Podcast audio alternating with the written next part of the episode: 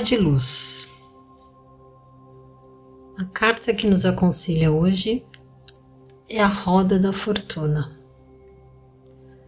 Bom, já faz um tempo que estamos numa atmosfera de mudanças e as previsões continuam apontando mudanças. Semana a semana as previsões são bem parecidas e isso já há quase dois anos desde o início da pandemia.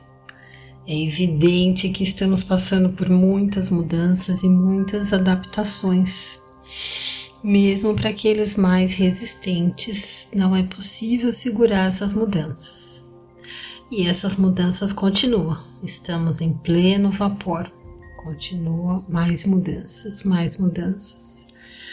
Você pode estar num momento de vida muito difícil em que você perdeu o trabalho, teve redução de salário, não conseguiu retomar a sua área, estou com dificuldade de atuação nesse momento. Isso pode ser desesperador, mas é uma fase. É uma fase. Outras pessoas melhoraram de vida, seus trabalhos aumentaram, é, para os autônomos, por exemplo, dependendo da área, né? Outros conseguiram um trabalho interessante, outros tiveram uma ideia criativa e conseguiram alavancar. Também é uma fase importante estar atento e não se acomodar. A manutenção é necessária. Então, aqui a ideia é: continuaremos em mudanças, continuaremos no movimento e nós temos que nos adaptar.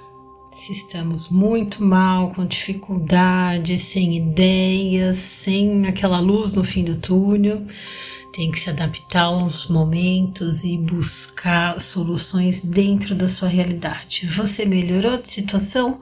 Ótimo, mas não relaxa, continue atento, porque a roda da vida não vai parar. Pode vir mais dificuldade, pode vir mudanças e adaptações serão sempre necessárias. Ainda tem muita coisa para acontecer, vamos estar atentos e principalmente flexíveis.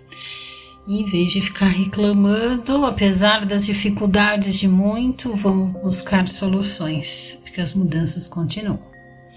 Eu sou Débora Gerbera e esse foi o Nectar de Luz, mensagens diárias feitas através do tarot.